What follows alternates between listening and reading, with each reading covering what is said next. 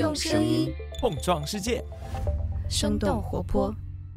Hello，大家好，我是丁教，欢迎收听全新一集《What's Next 科技早知道》。Hello，大家好，欢迎来到我们今天的科技早知道。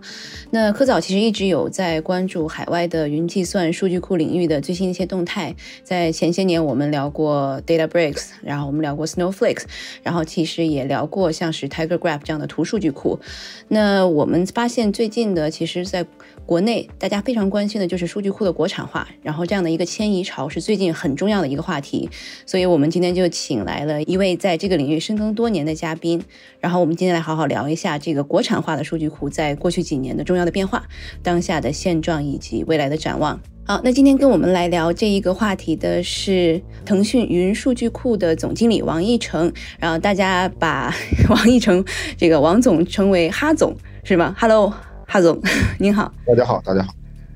嗯，为什么大家会叫你哈总这样的一个名字呢？能大家介绍一下？嗯。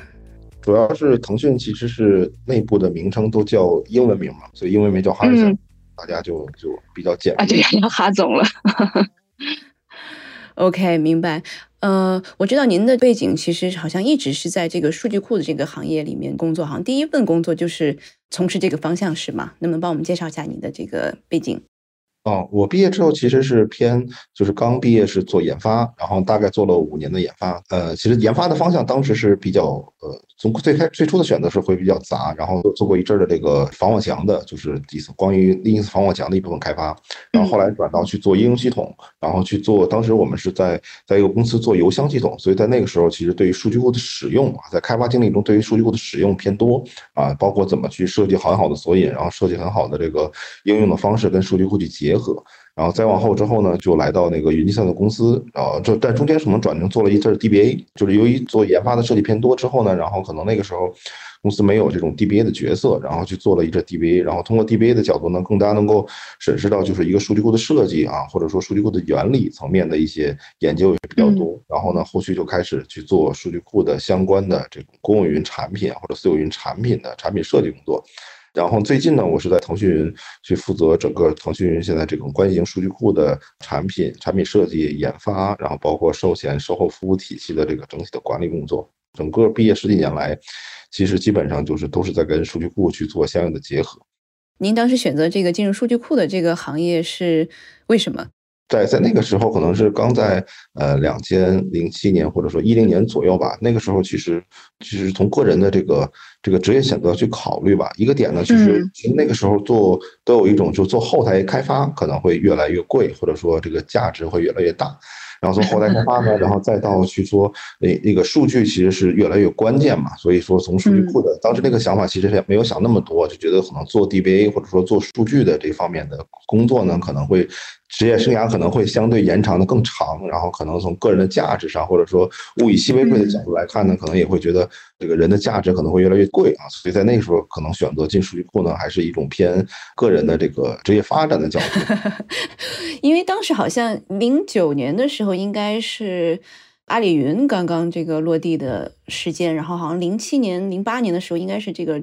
动，然后他开始在往这个方向在做。我不知道当时您有关注到国内的数据库这样的一个行业的这个状况是怎么样的？其实也基本上是观测到了，因为那个时候呢，其实阿里云应该是从零八年的那个阶段呢，可能开始就逐步的来去做一些呃启动，可能还没有大批量的宣传，但可能可能当时有些朋友开始去逐步的去往。这个阿里云去去离职啊，或者说去加入嘛，啊，然后在零九年可能是那会儿是整个阿里云的宣传，或者说它的战略宣传可能偏更多啊，就觉得当时一直说是呃。马老师要要要五年投十个亿，然后要就是因为 AWS 有一个很好的标杆嘛，所以那个时候阿里云也是说在一个角度来去启动数据库，或者是启动整个云平台的一个一个点。所以那个点上，其实我还是看到了一个比较好的一个职业发展的方向吧。因为可能之前做 DBA 也好，或者说做数据库数据研发也好，它还是偏一个自己支撑自己业务的一个发展的角度。它可能只是你支持单单一个一个公司对一个为一个公司服务，然后或者说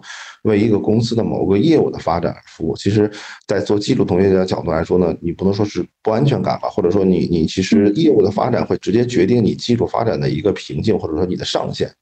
在那个阶段上，然后阿里云这样的公司成立，或包括后来的腾讯成立，其实都是对于我觉得对于做底层技术同学是一个比较好的一个春天，因为它能够你服务的客户会很多，然后服务的行业会越来越多，所以在技术上的边界或者说技术上的深度，其实是对于技术人是一个很好的一个一个发展的舞台吧。就周围的很多朋友其实也是从最初的这种互联网公司，然后转型到这个云计算的公司来去做服务。那我们觉得也是他的眼界可能会更宽，然后他服务的客户也更多，服务的业务也更多。其实对于你这个技术的深度的挖掘或者技术广度的一个探索，都是一个比较好的这个这个发展的空间嘛。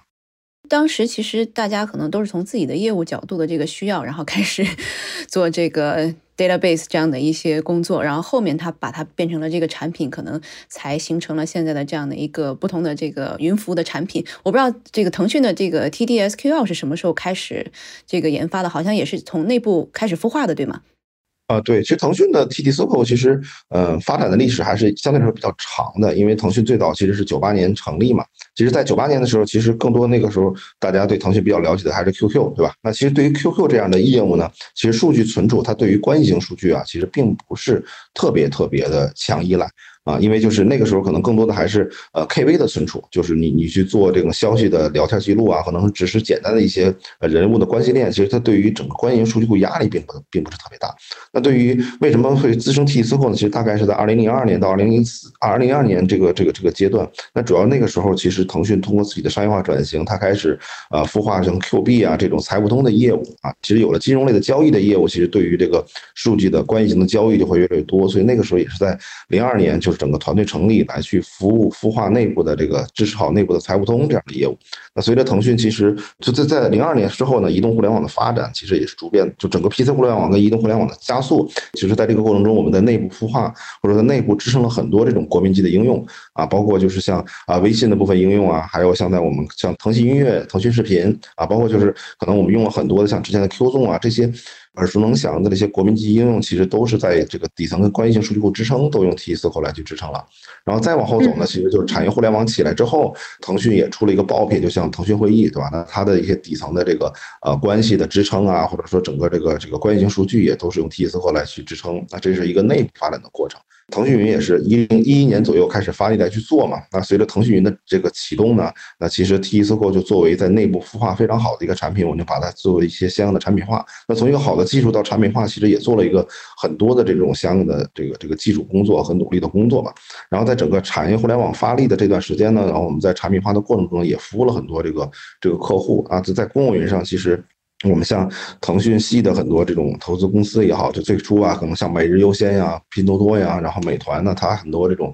支撑的业务，其实都已经开始选择上云，用 TSQL 来去支撑它的业务。随着这个互联网的发展呢，其实现在腾讯的 TSQL 其实也支撑了，就是五十万的这种这种开发者啊，就是五十万的客户啊，再去使用这个 TSQL。我觉得 TSQL 还有一个比较明显的标签呢，就是今天在国产化的线下啊，那其实我们也是从一四年开始做第一个。这个微众银行就是真正的一个呃互联网的银行，然后构建在这种呃 TSQL 之上。随后呢，我们就在一八年、一九年去做张家港的银行。那最近开始就是在，尤其在二零二零年之后嘛，可能我们进入到一个相应的深水区啊，包括政务的这些人口普查也好，或者说海关啊、国税的一些核心交核心交易系统啊，包括现在很多大行的核心交易系统都在用这个 TSQL 来去支撑，那也是。就是充分证明，就是从一个技术型的产品孵化，在内部孵化，然后再从通过云的转型，从技术化到产品化的一个切割啊，或者说一个转型，然后再到一步步的从这个试水的客户，然后再服务的这种超大型的客户，然后再到整个面去打开，那基本上也是一个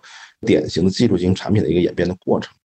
对，我不知道这个 TD SQL 它属于是 HTAP 这样的一个一个范畴是吧？我不知道这块是不是能给大家 稍微这个科普一下。就是 H Type 呢，其实在我的理解，它是一个技术能力，它并不是一个产品形态。但是这种争论很多啊，只是我个人的理解，它只是一个技术形态，它应该是一个技术，这个技术能力可以凌驾在不同的技术产品之上来去构建这一个 H Type 的能力啊。所以我不太可能认可有一些同仁可能会讲 H T P 是一个产品，但我们可能这是一个一个技术能力。那其实 T SOHO 呢，它本身是一个。ORTP 的数据库啊，然后呢，就是之前一直在支撑这种点查呀，或者说这种核心交易的系统。但是我们随着今天越来越多客户的这个这个对于数据库的延展的使用啊，比如说我们做银行银行业务系统，它需要做一些夜间的跑批。那你那你说，如果从一个 ORTP 的数据库，然后再同步到一个 AP 的数据库去，然后再去做跑批，那整个它的效率跟成本其实还是很高的。所以就是随着这类的这个需求场景的演进呢，那形成 HTP 作为一个能力，就要去构架在 HTP 在这个这个 OR TP 之上。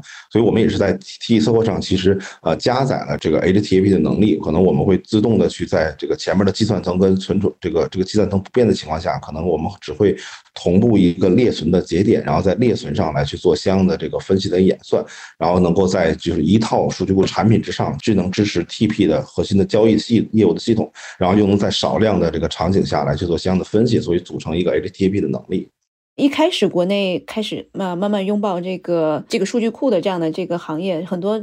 基本上大家全都是用的海外的一些服务商，然后包括是 Oracle、IBM、微软啊、SAP，当然其实大概占了百分之九十的这样的一个市场份额。但咱们中国的这些国产的数据库的提供商，他们是怎么样慢慢崛起的？对他们可能是先从哪哪一些就技术角度，或者是哪一些这个产业角度先慢慢切入的呢？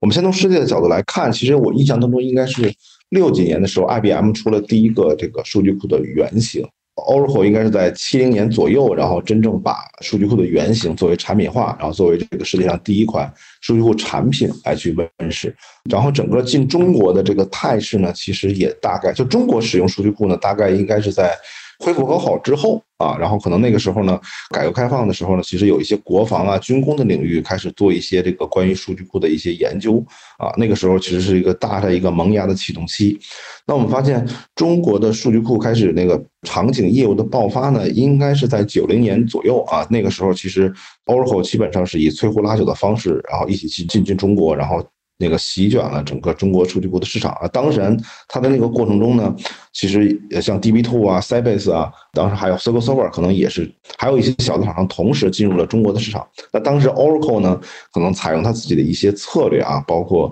它的整个上下游的生态，或者说我们在一些角度上可能是鼓励厂商多用的情况下呢，包括它对应用的对接跟 ISV 的这种联动啊，包括。这个 Oracle 可能也收了很多这种相关的这个上游的企业，所以在那个阶段阶段内呢，它可能九个九十年代啊，它可能把 SQL Server 包括 DB2 跟 Sybase 可能在中国市场上打的还是比较成功的。可能在那个阶段下，我们看到，其实我们今天再去看大批量的金融、政务、能源啊，包括这个交通啊，其实呃，虽然可能 SQL Server 啊，包括零售啊，就 SQL Server 可能 Sybase 还还有 DB2 可能会有或多或少的一些呃用户还在用，但基本上就是我们目测来看，可能百分之七八十的那个市场都是被 Oracle 去去去垄断掉了。所以我们可以看到，基本在九二两千年之前呢，整个中国数据库的市场呢，基本上可以形成一个格局，就是国外厂商刚才说那四个厂商啊，形成一个很大的一个垄断的趋势。那其中呢？Oracle 借助它自己的优势，可能在这个四大，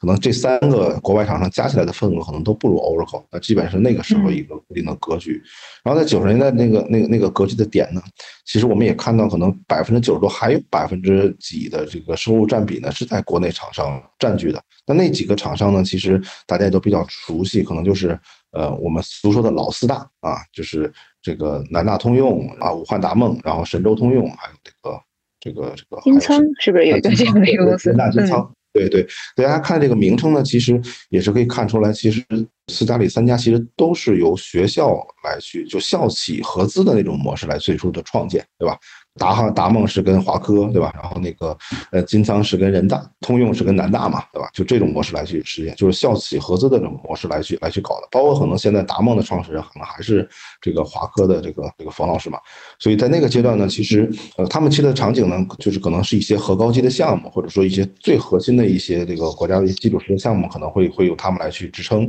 就非常敏感的一些业务。所以我在那个阶段可能会觉得，就是为什么没有占据那么大的市场呢？可能一个是产品上。可能还会有一些差距。那另外呢一点呢，其实商业模式上，其实你还是很难。跟 Oracle 啊，跟 s o s o 有一个明显的区别的，就还是传统卖 license 软件这种模式嘛。那后边我们会我会去讲一下，就是我认为可能新的云服务模式为什么可以打败这种传统的商业模式，能够能够做一个很快的增长的点。但我们认为，就是九十年代的时候，其实也有几个这个校企合资的厂商，可能在那个阶段积累有很多的国家的资源投进来，但是呢，可能出于一定的原因，可能我认为最大的原因还是商业模式的原因跟那个政策。整个这个技术产品的一个差距，导致它没有占到更大的一个市场份额，或者说更明显的一个增长。然后我觉得另外一点，就是九十年代可能大概是这么一个状态。然后二两两千年，就是二十一世纪刚来的时候呢，我认为可能是整个中国数据库是有一个转折的萌芽，就是比较明显的就是 BAT 成立了啊，就百度、腾讯、阿里可能从连续基本都是在九八、九九、二零年，对吧？那腾讯九八。阿里九九，然后百度二零，那其实这些厂商呢，其实很明显的一个特点呢，就是呃，互联网的厂商可能初步在两千年到二零一零年之前是没有太多资金的积累的啊，然后对于 IT 基础设施的投入呢，挺是一个捉襟见肘的一个状况。然后另外一点特性呢，就是 BAT 的厂商可能对于业务开发人员，就是它是一个投入非常大的，但它可能可能跟传统行业的这些开发模式不一样。那传统行业，比如像就是银行啊、政府啊，或者说能源，那大多数他们的业务开发人员可能是。可能薪资也好，或者说可能体制都不是自己的体制啊，可能是外包的一个公司去搞，或者说一个三产公司去搞。那可能这方面呢，就是他们对于这个应用基础设施的这个人员的投入，可能并没有就 BAT 最早就是投入更大。那可能 BAT 的公司呢？呃，它的技术的业务开发人员可能是很强的，对吧？那所以他们那时候在技术选型的时候，就大多数可能都没有选择 Oracle 作为这个很贵的数据库来去支撑，他们就会选择一些业界开源的数据库啊。可能开源的数据库在产品能力上啊，或者说这种整体的扩展性也好，或者说性能上，可能会相比 O，或者说它的支持体系上，因为它都没有这个底层的产品化的支撑嘛，它没有那个 Oracle 更好。但这些厂商呢，这个因为业务开发能力足够强，所以它能把一些开源的数据库用好。那我们包括就是刚才我们讲的 T-SQL 啊，其实都是呃也是这样的一个发展史。包括百度，我也知道它有一个很大的 MySQL 的开发，MySQL 的 DBA 团队，那它的业务开发就能很好的使用好这种数据库。那包括阿里也是，它最早用 Oracle，然后然后自己也在储备了很多这个 MySQL 界的一些这个开源的这个这个领袖也好，或者说 DBA 也好，然后他逐渐的把 Oracle 去换成那个 MySQL。那其实就是以 BAT 为首的这些这类的互联网厂商呢，因为它的这个互联网的这个从业人员的这个能力，或者说他的呃薪资结构也好，就是对这类的人员的储备要求比较高，所以他的数据库这个就并不需要一个成熟的产品来去支撑他自己的 IT 业务系统。然后他也出于成本的考虑，或者说出于未来扩展性的考虑。那比如像 Oracle，他想支撑腾讯的这样像财付通的业务，或者说阿里的这个淘系的业务，其实它的那种系统架构，如果想去扩展，本身也很难。那即使能够支撑，其实它的那个费用也会非常高嘛。啊，所以我觉得本质的两点呢，就是一个是互联网厂商没有那么多钱来去把钱投到 Oracle 上，另外呢，其实它的 IT 的基础的这些业务开发人员的能力也比较高，所以造成了就是整个在那两那十年成立的一些互联网厂商啊，其实都没有去用这个 Oracle 或者说 DB2 啊这类商业数据库，所以在那个阶段，我觉得对中国第一个转折点就是说，中国新兴起步的这些很优秀的厂商，可以通过自己的技术力量啊，不依赖于。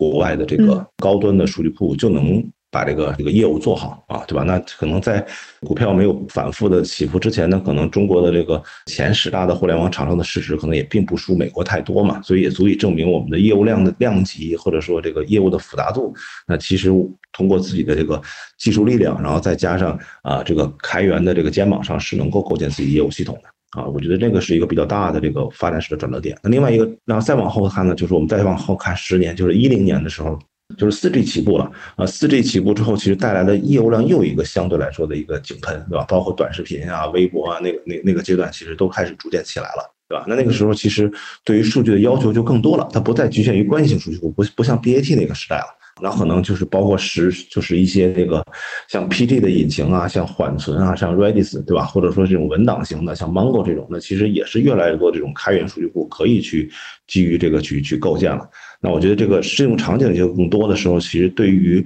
本身做业务的厂商，那它的投入就变成就比之前要更大了。可能之前你的数据库类型可能相应比较。比较少啊，那现在可能是这个业务量级变大之后，它不是一个关系型数据库就能把所有的数据都能够承载好或者运转好。比如说一个偏这个全文索引的场景，你说 MySQL 也可以做，但是你如果是有这种这种相应的这种文档型的数据啊，或者说这种这种 Elasticsearch 这样的一个数据，它就能很好的运转好。那所以对于这个业务厂商、业务开发的这些互联网厂商来说，它的压力就会比较大。所以那个好那个节点比较好的一个转折点就是，国内的云厂商呃基本上都都能够提供一个相应比较全的数据库服务了。啊，所以它能够很好的支撑，就是四 G 启动的这一波这个业务很好的发展。比如比较典型的就是，呃，四 G 之后启动的一些企业，像微信可能也是在一一年开始对外公布嘛。然后包括这个像快手啊，这个头条啊，还有这个像滴滴，对吧？基本都是在那个四 G 之后启动。那那个时候它的数据量很大的时候，其实那个业务招聘的年龄也比较压力比较大。那还有很多这个初初始的小厂商，其实都要去，由于业务的复杂度，它要提供多种的数据库。那这个时候好的一个承接点呢，就是其实云厂商基本能够提供很好的一个全系的一个数据库产品的服务。那其实你们发现这个十年过来之后，那我们今天看到能我们能够数得到的这些呃优秀的这个新兴厂商，不管是这个互联网的厂商，还是一些那个就这种互联网加金融的厂商，像富同啊、微众银行啊等等，这个包括微保这种保险、呃证券跟这个银行相关的互联网类的这个厂商，其实它都是能够基于云厂商提供的一些服务，能够把自己的业务开展的很好。啊，所以我觉得也是能够证明，就是国内的一些云厂商或整个的云厂商能够支撑好自己的这个他们这些业务的发展。那我觉得这个是中国发展的一个比较大的一个转折点，就是一零年之后，那再往后可能就是二零年了。近几年呢，其实更大的一波转型，就是今天整个的这个国产化的一个驱动的发展啊。那其实越来越多的这种传统行业，可能都要由于它业务的发展的快速，那可能传统的这种 Oracle、DB2 这种这种价格体系的这个扩展的劣势呢，开始有更多的就是在云厂商。或者说之前的那个 BAT 时代积累了很多基于开源做的一些分布式的扩展，它可以更好的承接今天线下的这种大行啊、大的保险公司，然后大的能源公司的一个业务发展。那我觉得可能是未来这个二零年之后，那可能又会带来一个比较大的一个技术变革，或者说业务场景的一个一个演变。咱们国内其实大家有几家这个大厂嘛，然后大家其实的这个技术的路径或者技术的方向，大体来说大家有什么不同？我们先说大厂，其实它的技术演进的路线，或者说对外提供的一些数据库服务呢，其实还是以现在目前来看，就大家打的这个这个切入点还是分布式数据库，对吧？那分布式数据库呢，其实就是从技术架构其实两类，一个是 share nothing 的架构，一个是 share storage 的架构。就是什么都不共享，比如说，其实它的比较典型的就是 Google Spanner 的这种架构的理念，就是包括现在可能代表的像这个 OB 也好啊，TiDB 也好，包括 TSO 可能都在走这套技术理念。那还有一类的这个分布式呢，可以就是说像呃 Share Storage，它比较大的一个演变点呢，其实主要就是欧尔拉在那个就 AWS 欧尔拉再再去演进的，就是它整个存储层是一个共享的，然后呢上层通过不同的计算节点的演进，然后它通过日志来去下沉到具体的存储的节点来去做相应的回放，那基本是。这个两大派系的一个数据库架构，那只是我觉得在部署模式上区分，今天到底什么场景是适合刚才说的 Google Spanner 这种 Share Nothing 的架构，还是什么场景？适合这个 share storage，那至少我在看来呢，其实 share storage 这种架构呢，其实它更适合于就是今天在公有云或者说在网络条件环境下，然后能够做到更好的一个发展。比如说今天由于我是日志的下沉再去做存储层的回放，那其实它对于这种存算分离的架构下呢，其实它对于网络的要求会非常高。那如果今天我们都是一个二十五 G 网络起步，然后再加上 RDMA 的这个联动，那可能在这类的场景下呢，可能 share storage 我觉得。未来在扩展性上，其实它有更好的一个发展的空间啊。那其实可能现在目前来看呢，那我觉得就是整体的公有云，或者说在一些比较大的这个这个客户上，它的基础的网络环境、硬件环境都是非常好的条件下呢，可能 share storage 这种架构呢，可能更适合自己的业务发展。那如果说就是今天可能我们做的更多的，由于国内的一些政策环境的关系，或者可能海外也会有啊，就是他们可能对于这种合规的要求，可能并不会把自己的数据都全部放在。这个公有云体系之上，那可能也跟合规的要求有关。如果它是一个线下的私有化的部署，那由于它的基础网络环境可能会相对来比较差，那我们还是觉得这种存算一体的这种 share nothing 的架构呢，可能更适合于今天在线下的一种模式的发展啊。否则，如果你的网络基础条件不行，你的所有的存算都是分离的，那其实等于整体的 RT 的响应就会过长，那可能对于这种 OTP 的架构就能就能很难做到一个很好的一个支撑。嗯，那所以腾讯云基本上的客户，刚刚其实讲了，主要还是在可能一些大的这个金融机构。然后我不知道刚刚您讲的这个 Share Nothing 和 Share Storage，它更偏向于哪一个领域？它的实际的应用多一些？那可能我们现在在线下的一些大型的金融行业啊，可能是 Share Nothing 架构更多一些啊。但是我们刚才说了，今天公务云也在发展嘛，所以公务云这块呢，其实有一些这个微信生态的一些客户啊，或者说。天生就在公务云上构建自己应用系统的，比如像拼多多这类的这个公务云的客户，那可能他会去选择这种 share storage 的架构。所以咱们最早可能服务的一些这个客户或者是案例是哪一个方向的？还是最早其实没有太大的一个行业的一个细分，就是就是 有客户咱们就就上，然后因为可能开始也做一些案例什么的。最早其实还是偏泛互联网的客户，我们内部叫泛户，像电商类啊，就电商游戏是我们其实攻坚最早的一波客户。就是其实还是腾讯自身的产品，然后积攒的一些这个产品的能力，是吧？对对。然后其实这个我也看到了一些这个报道，然后包括像是去年年底，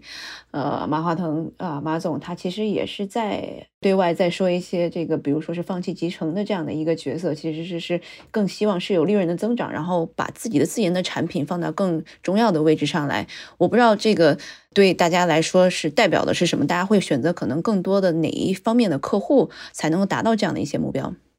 呃，就这么来看吧，就是今天整个数据库呢，其实它分两个部署形态，一个叫公有云，一个是私有云嘛，对吧？或者说独立部署也好，就演输出也好。那目前来看呢，就是我们通过各种的分析来去判断跟演进嘛，包括今天整个现在目前的经济环境呢，我觉得公务云的增长可能会属于一个。相对稳定的一个状态了，就是再想实现那种大规模的这这个增长，那实话实说可能会比较难的一个状态。首先就是今天整个 IDC 上云呢，包括这类呢，其实在国内这个市场啊，它其实已经形成了一个相对默认的一种大家选择的技术路线。那可能未来呢，更多的，比如你想在公务云上做增长呢，其实还是依赖于整个腾讯云的品牌啊，更多的去去 Win Pack，比如说跟华为啊、跟阿里之间来去做相应的一个 Win Pack。但你说真正的增量市场还有没有一个很大的一个点呢？其实也是在于整个现在国内的这个创业环境也好，或者说一个增长的环境啊，比如说就是今天是不是有更多的像头条啊，或者是快手啊，或者说像一零年起步的一些厂商能够能够起来啊？那这类的时候可能是一个云很好的一个抓住的契机。对吧？那我们其实看到，为什么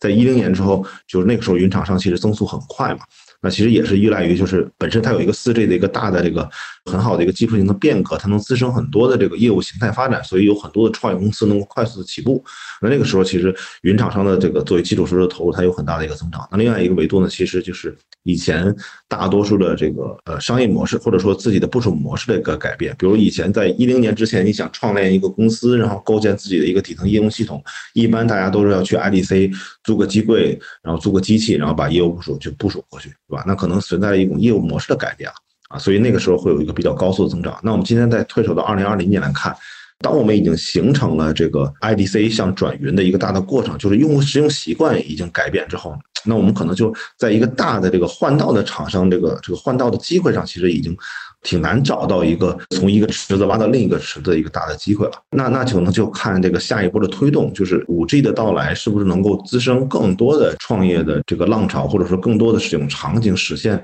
这个 IT 基础设施的一个大型的投入。但那个点上，我觉得还是目前现在这个形势来看呢，还还是没有看懂，或者说没有没没有想象到底哪年可能是五 G 的爆发之后，然后有太多的业务场景的一个自发啊。这样，但是如果找到那个点上，可能公有云一个是一个比较大的一个增长的一个趋势。所以说，那即使这么做呢，可能我们还是现在目前来看，就是没有找到这样的点的时候，可能我们还是在会盯着这个游戏啊，然后电商啊，或者说泛互联网或者泛金融的这类的业务呢，拿去做一些相应的增量啊，或者说 win back 也好，或者说再去找一些可能之前没有上云的，或者说它它业务有可能会在这两年的一些点上找到增量，你看我们是不是能够把它挖掘到腾讯云上来？那这个可能是一个策略。那另外一个策略呢，其实就是。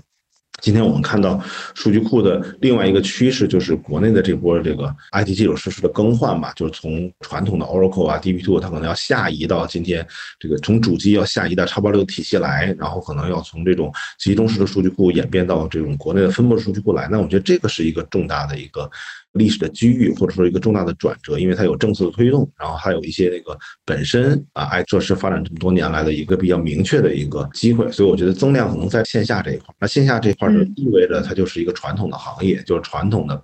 我们叫八大行业也好，就是金融啊、烟草啊、交通。能源等等的这个八个传统的行业，那在我们看来，这种腾讯云在近两年做的比较好的，还是偏金融这个行业啊。那我们今年的目标可能也是在金融这块能够更扎实的做下去。那可能之前我们的一些战略的方向呢，可能是查红旗也好，或者说这个打标杆也好，可能我们在大行上的客户的占有率啊，包括大的这些证券的占有率还是蛮高的。那我们今年的策略可能是要做广泛的复制，就是把大行的一些成熟的经验，是不是能够复制到城商行去，能够复制。到这个股份制去，然后大型的保险公司，我们是不是能够再去延展到它其他的一些相关联的这些其他的这个业务系统啊？然后整个金融要去做深。那另外一点呢，就是可能我们随着这个金融应该是在八大行业里或者传统行业里，可能是对于 IT 基础设施的更换，或者说对于这个整个业务技术的投入，可能理解度相对来说是最高的，或者说技术能力是最强的。那我可能还有一些对于数据库依赖比较重的，像能源啊、交通啊，那其实他们也有可能，他们相比金融的这个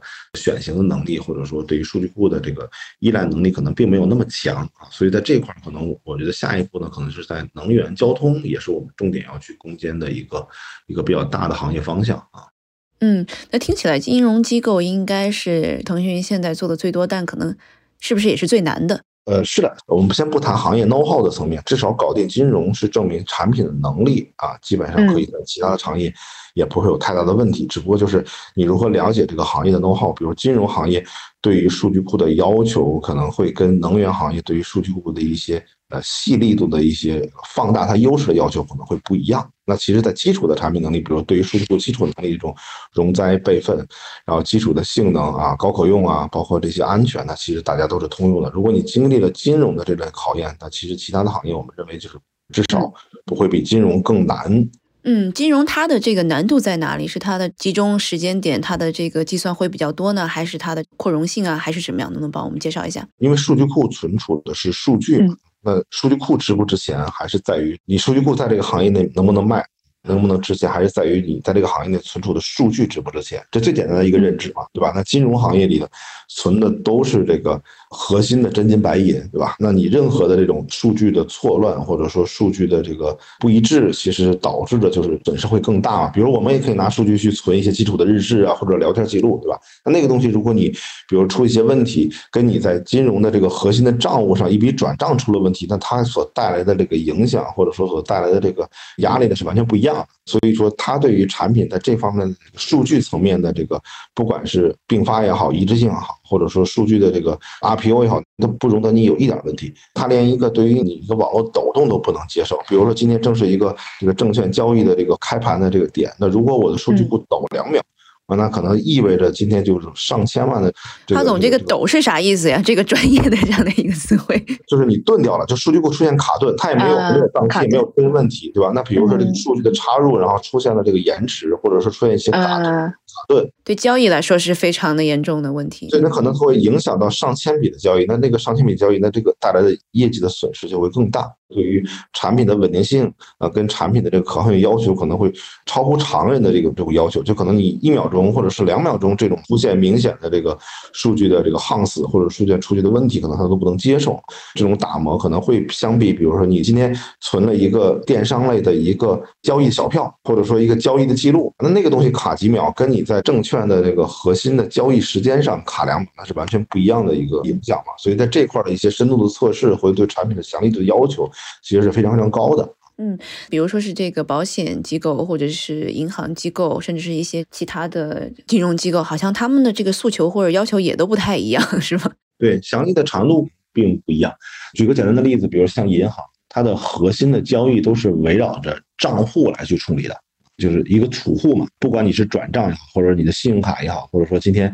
你买的什么理财也好，其实它都是以账户为维度的嘛。你在数据的设计上，或者相应的分片策略啊，或者说整个分布式策略，其实相对来说可能会更加纯粹一点啊，不用考虑太多。那比如我们到证券，那证券其实就牵扯到今天它的交易的这个逻辑，或者说它的业务逻辑就比银行更多。那首先你对于证券机构来，它有几个设计的维度。首先第一个维度是账户啊，就是你这个股民，对吧？你股民买了什么股票怎么样。那另外一个维度呢，它可能就是跟这个具体的证券商、这个证券机构，然后它发行了什么样的股票，对吧？那它的这些相关的这个数据的设计的流转，可能它对于数据分片的逻辑又不一样。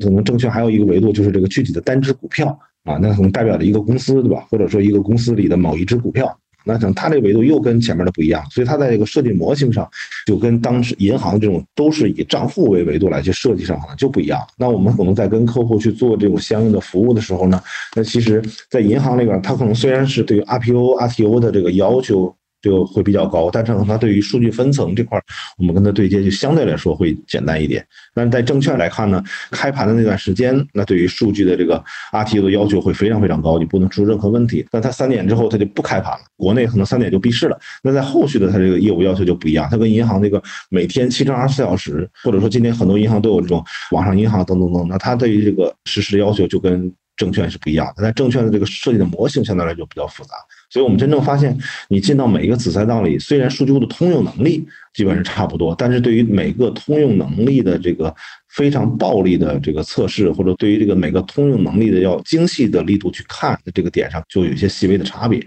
嗯，那咱们在服务这些金融行业的最大的这个挑战是什么？然后当时是怎么样攻克的？我觉得最大的挑战还是在于。从技术思维到产品思维，再到服务思维的一个转变，就我们在做内部的产品的时候，或者说之前做公有云的产品的时候，比如有个 bug 或者有个问题，那其实我们在线上的修复相对来说，其实我是很可控的。比如说我今天出现一个，即即使我公有云服务了五十万客户，我今天出现了一个相对比较重大的一个 bug，其实我是很好的设计我的这个升级的策略，我可以很好的设计让用户无感，然后呢逐步逐步的切割，把这个 bug 修复掉啊，可能我会有一个比较明确的时间点能够把这个。运营事故或者说运营的问题可控，然到了这个服务这种金融行业的时候，其实因为它的传统的使用模式其实已经被 Oracle 教育，或者说被这种传统厂商教育，已经是这种模式了。比如我们本身是可以在很敏捷的解决这个问题的情况下，其实你到线下之后，你要去出具很详细的一个测试报告，可能在客户的环境下也要去演练这种混沌啊，然后包括这种长稳的测试之后，然后才能够有一个很好的一个运转。然后运转之后呢，可能再要去跟客户去协商一个比较周密详细的一个升级计划，可能你才能把这个相对来说比较小的一个 bug 的修复掉。所以对于我们的挑战呢，可能就是在以后这种敏捷跟产品质量之间要找到一个很平衡、很平稳的。一个时间的节奏点。所以这个是一个比较大的挑战，但是我们自己现在也在找到一套方案，就是因为我们的优势是在于公有云跟私有化是一个同宗同源，然后代码合一的一个条件，所以我们现在基本上有一个新的特性或者新的功能或者新的 bug 改动之后，我们都会在公有云上去先滚动半年之后，然后再把这个大的版本封版之后，然后再经过这种很详细的测试再去推到客户现场，那可能用这种模式来去尽量解决我们的敏捷和这个商业化的稳定产品之间找到一个平衡点。嗯，所以现在像这些金融机构，刚刚您讲的是主要是私有云对吧？然后加上一部分的公有云。对，就基本上金融机构的一些相对稳态的业务都会选择私有云。什么叫稳态的业务呢？就是说今天它这个业务它不会有这种突发性的使用量的一个增长。比如说今天你说一个银行的这个转账，或者说银行的一些存款，其实它很难会受到一个你做一个什么活动有一个大批量的一个增长。就相对来说，它是一个比较固定跟稳定，所以它不需要太多的这种极致的弹性或者极致的扩缩容来去支撑自己的一个业务发展，所以它会去选择。那还有一类呢，可能就是它会有一些相对来说敏态的业务。那什么叫敏态业务？比如说中国银行冬奥会上，它跟谷爱凌搞了一个签约的嘛，发行了一个什么纪念币也好，那这类它是一个相对敏态的业务，它可能快速的就要去去弹性跟扩展。那这类业务可能会在就公有云上来去部署，我们再提供工具，就是公有云跟私有云能够同时做一些相应的管理。嗯，一般这样子的需求要提前多久提交到你们这边？你们可以帮着把整个过程变得比较这个无缝的 衔接下来。嗯，哦，这个可能不是这样的一个过程，就是客户可能会他就知道这类应用可能就会未来会有一些相应的免谈啊，可能你们在开始的时候就帮客户设计好了。对对，他就构建在公有云之上，那他未来比如想去升级，那其实不用跟我们有太多的交互，他自己在这个界面上就随开随用，然后随时升了之后，然后再弹下来就可以了。明白，明白，对，因为我想到一个这个案例，是我之前读到的，就是当时那个周杰伦他那个最伟大的作品那张专辑上线的时候，其实 QQ 音乐就是突然间有好多好多的这个大家去买他的专辑，我不知道这个背后的这个数据库是怎么样的一个帮助他们解决这样的突然大量这个听众涌入的这样的问题的？对，其实是这样，就是我们刚才讲了一个，就是刚才说 Share Story 这个架构嘛，其实我们在 T s o 下边有一个系列叫 T s o 杠 C，就是 Cloud Native 的意思，就是云原生啊。那套架构呢，其实就是我们在公有云上去部署，我们也是服务 QQ 音乐嘛。我们这块其实就是计算跟存储分离了。那刚才说那个场景，大多数是疯狂引入，它对于计算的要求。高，其实存储并没有大批量的一个增长嘛，对吧？那即使增，其实大批量增长，我们底层也是一个分布式存储。如果我现在计算跟存储分离掉之后呢，其实就是我今天要做扩容的时候，其实我是很快的，因为把一个空的计算节点拉起来，因为我存储都是底层一个分布式嘛，所以这个情况下就可以实现快速一个扩缩容。我们现在可以实现三秒钟之内，我就可以拉起一个计算节点。比如之前我可以支撑一个，假如说我是一个一万 QPS 的计算节点，那我可以就迅速的，就是两秒钟、三秒钟就拉起。现在最多我可以一个时间拉起十五个这种计算节点，那可能就用一分钟的时间，那我这个十五个计算节点就全部拉起来了。那它不像用传统数据库，我要去做扩容，我要做数据搬迁，要随着数据量的大小，提前一天做或者提前两天做。那这种其实就是一个相对很便捷的一种弹性，所以这个就能实现就刚才说的这种 QQ 音乐的场景，包括我们今天很多这种爆发式的增长都是靠这类产品来去支撑的。然后它另外的好处就是我这个高峰期一过呢，我就把这个计算节点然后杀档掉，直接空钱空掉就好了，这个钱也不用说一直去提前一个月把它花掉。明白了解了。那像现在这些传统的行业，他们去进行数据库的迁移，就比如说是从原来最早的可能比较老的，就是 Oracle 这样的数据库迁移到腾讯云上面或者其他的一些云上面，那他们这样的中间大概需要多长时间？然后作为客户来说，他们的这个挑战或者困难点在哪里？其实目前来看呢，比如说一些边缘的业务或者不重要的业务啊，我们现在例行的周期可能就是一到两个月就比较快的完成了。但如果是对于一些就是银行核心的交易啊，或者说最核心的一些业务，然后这个业务当掉，可能这家银行这个时间点就所有的业务都不能用的情况下，可能它一般会做六个月左右的一个一个测试啊，然后切割演练的一个过程。嗯，啊，对于对于客户来说，最关键点其实还是在于就是你你这个产品稳不稳定，然后呢，在它的各种。长稳策略，它要把很多的异常测试啊，然后配合混沌，要去基于我的各个组件，比如我一个产品可能有十几个组件组成，那可能它要人为的杀掉一两个，做这种混沌的测试演练，来去判断是不是行为都是一个预期内的切换，那预期内的 HA。嗯，明白。我知道咱们腾讯也有一个。技术开放日叫做 Tackle Day，我不知道咱们腾讯的这样的一个开源的这个生态是怎么样的，跟其他的一些竞对的他们的这样的一些对比是什么样子的？其实腾讯其实还是对于这个开源还是蛮重视的，不管我们是在数据库还是操作系统啊，还是中间件，每个团队其实都有一些开源的形态的产品啊，其实公司也是拥抱这种内部开源或者说跟社区开源的这个大的策略。那可能其他产品我详细的这个不太理解啊，就可能是数据库这个板块呢。其实我们包括 T s o h o 刚才说的我们 T s o h o 的 PG 啊，然后 T s o h o 的这个下属系列，其实我们都是做了一个相应的一个社区的开源。那最近呢，可能我们 T s o h o 产品也要在开源新机会来去沟通，看看能不能做一些相应的捐献，然后也希望大家能够在这个生态内良好的发展。那其实我觉得，其实只有生态健全，或者说开源生态的健全，有越来越多的人使用你，然后并且在你这个点上纠错，或者说提供一些相应的工具，那其实这个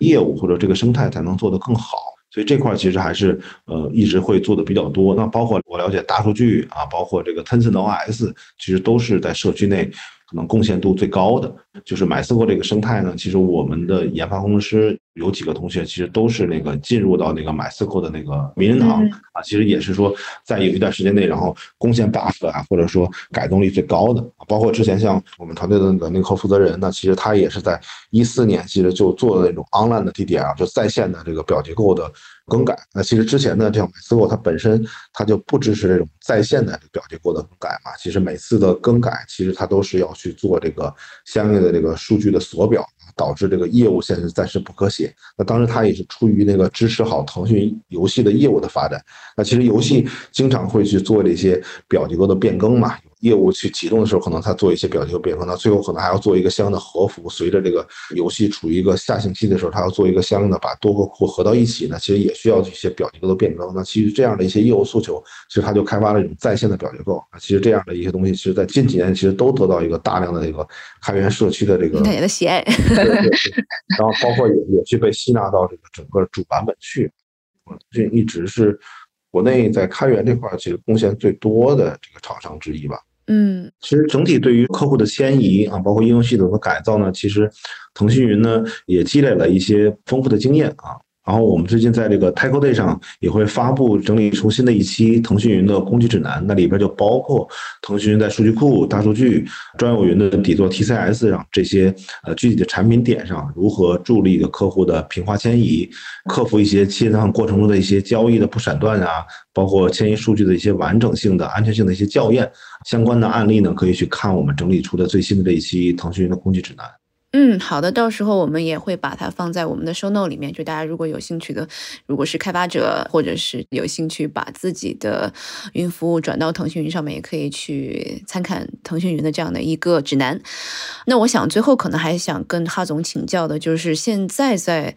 云数据库这一块有没有一些这个技术的热点，或者是一些这个技术的这个方向，帮我们再分析一下？比如像是最近比较火的这个图数据库啊，什么时序数数据库啊，或者是 serverless 啊，我不知道能不能帮我们可能大概的说一说您的这个观点。OK，我觉得在今年或者说这两年内啊，比较明确的。几个技术方向呢，是个比较清晰的，然后并且我们的团队呢也开始在去做相应的储备啊。可能我个人会觉得，第一个就是刚才说的这个存算分离啊，那这块包括我们现在目前的产品形态也有，然后并且也在做很多客户的这个拓展啊，就是刚才我们说的 T 做杠 C 的这种产品形态。然后另外一点呢，就是这个 HTAP，就是 HTAP 的这个点呢，其实在刚才的聊的过程中呢，可能也讲到了。今天我们确实是，不管是互联网类的客户、金融类的客户、传统行业的客户，可能都碰到了一些，就是我要在一个 OLTP 的数据库上，在某些特定场景上要去做实时的分析。所以这块呢，我们现在也是投了一个很大的团队啊。目前产品形态也有，就是技术形态也有了，也是构建在 TSO 之上，封装了整个 HTTP 的这个功能啊。目前可能在一些这个客户的交付中已经开始用了，包括一些这个线下的 POC 啊。所以我们的整体的这个性能效果都是不错的。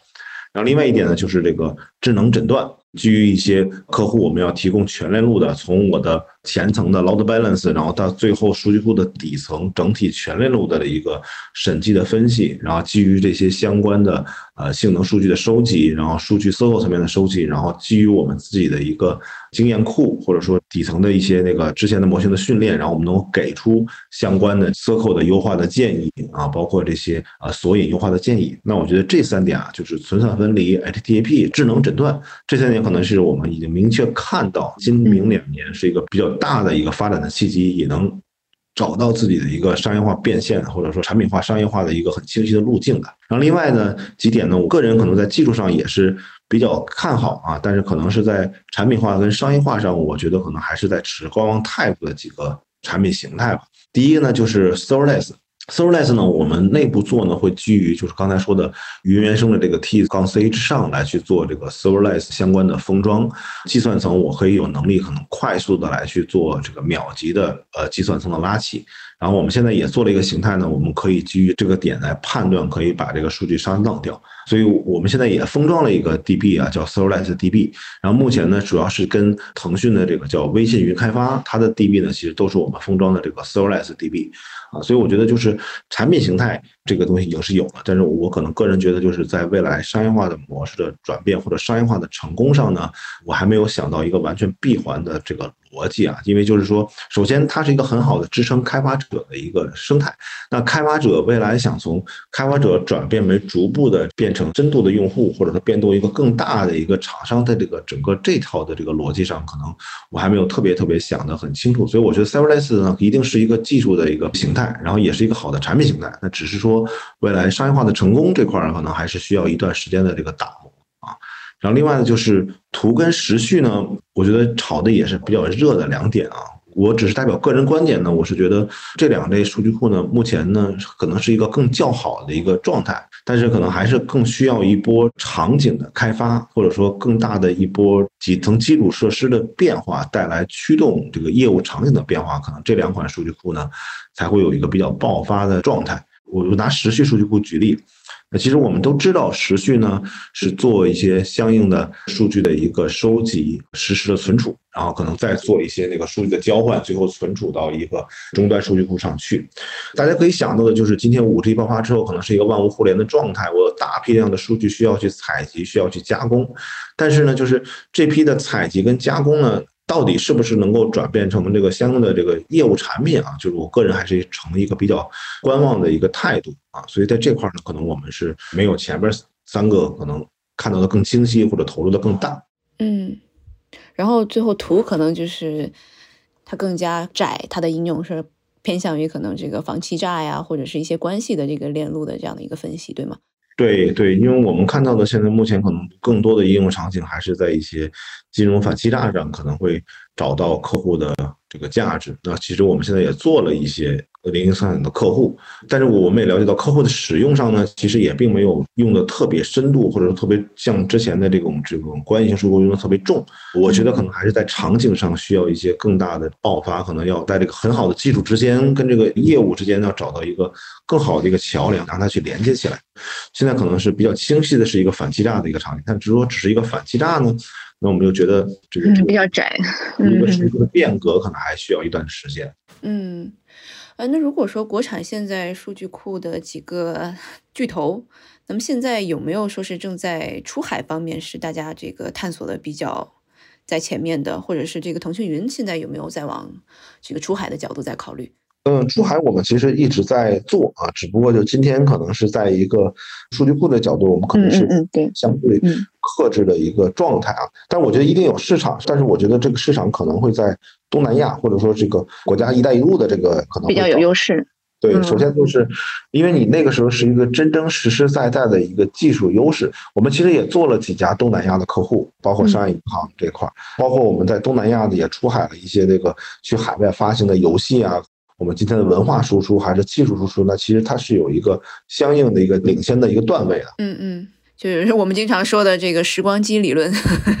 还存在的。对，但是我个人觉得可能是到欧洲啊，到美国可能是。这块可能会比较难受吧，但是我觉得可能是会在东南亚这个体系内可能会去做公务员上，其实我觉得做的还是相对 OK 的一点，可能我们更多的是储备一些攻陷的海外的一些那个销售人员啊，或者说这个架构师，然后呢。运维可能在新加坡这种固定点来去做统一运维，可能就能够解决它可能相应的投入产出比呢。我个人认为可能是一个相对比较合理的一个状态。但是私有化的客户呢，就相对来说我们接的就比较谨慎，因为它就带来了其实我整体的文档体系、培训体系，然后包括这个相应的这个售后体系、服务体系可能。跟公务云的这个投入可能要加大很多，那包括我们今天做私有化呢，我们这个投入可能会比公务云的人力投入就会更大嘛，因为它毕竟好多东西还是要重新去去做。那是带来一个问题，就是今天我东南亚的客户谁来去带客户现场去运维？是客户运维还是我们厂商去代运维？那到底是我们的伙伴去运维还是腾讯云去运维？所以这条路呢，我觉得还是一个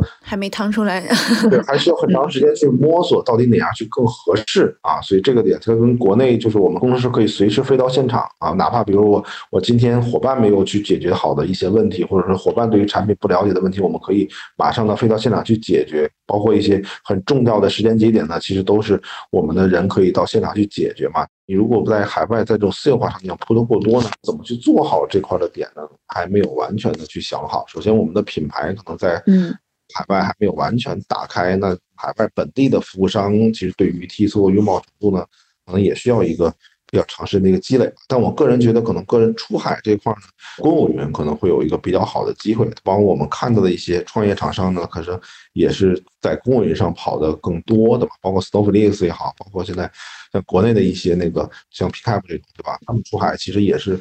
走这种基于 AWS 或者基于 Google 来去构建自己的数据库服务这条路呢，可能也许能够走通。但如果说今天走线下的市场，这个还是相对来说会稍微难了一点，所以这一块可能还是更多的是专注于国内的这边的市场的开发，在私有云这边。嗯，像最近比如像这种 Chat GPT 或者是 GPT 四给这个数据库行业会有一定的影响，或者是未来可能会有什么结合吗？我觉得影响跟结合可能都会去有吧。我们也自己测试了一下，包括也有很多公众号写出来，就是用 Chat GPT 四测那个。数据库的那个等级考试，基本上可以得到八十分。这个点呢，其实你对于数据库的从业人员，尤其是 DBA 这个行业呢，其实也是一个相对来说比较大的一个冲击点。这我觉得主要还是对人的一个冲击会比较大啊，就尤其是做一些相关的服务啊，或者说这种技术咨询类的服务的这个影响可能会比较大。然后我觉得结合点其实还是蛮多的。你做一个数据库，还是一个产品体系化的一个发展。那我们的这个文档体系啊，然后社区的答疑体系，对吧？然后包括这个产品介绍啊，这些相关东西，其实如果能跟 ChatGPT 做好，包括 GPT 四，对吧？能够做好结合，其实我觉得还是一个。对于用户体验来说，或者说对于这个体系化的产品建设，也许能够做一个很好的加快跟助推的作用。主要看我们怎么去利用好它。然后现在我们也确实也有同学在研究这一块的东西啊，就是怎么能够跟我们的这个售后服务体系做相应的结合，包括售前的知识体系能不能做一些基于它的结合。嗯，还是在提效上面。嗯，对对对，我现在想到可能是这一点吧，但是本身对于产产品的底层这块这个点上，可能还要再观察。嗯，好的。那我觉得今天好像跟哈总聊的挺多了，从中国数据库的这个历史，我们又聊到了现在的一些技术的这个趋势，包括怎么跟未来的 AI 的结合。啊，那非常感谢哈总今天帮我们科普和给我们讲了这样一堂比较生动的课程。好，感谢哈总。如果大家有兴趣去看腾讯 Tackle Day 的活动的话，然后我们也会把相关的信息放在我们的 show note 里面。好，那我们今天节目就到这里了。好，拜拜。拜拜。这期 What's Next 科技早知道就到这里了。听完之后，如果你有任何的想法，欢迎在评论区里面给我们留言，我们每一条都会认真的看。如果你喜欢我们的节目，请记得给我们五星或者好评，分享给更多的朋友，也会对我们非常有帮助。你也可以单独写邮件给我，邮箱地址是听 t i n g at 声点 f m，我都会一一回复。那同时，公众号和微博也可以搜索“生动活泼”，声是声音的声。节目相关的更多信息会在公众号里出现，微博和公众号都会有不定期的福利给到大家。如果你想要跟我们更加紧密的讨论和分享，或者是想要认识和你一样有求知欲的新朋友，可以加入我们的微信群。进入听众群的方法是在公众号文章中扫码添加，或者是公众号后台回复“科技早知道”即可获取邀请码。期待你的加入，我们下期见。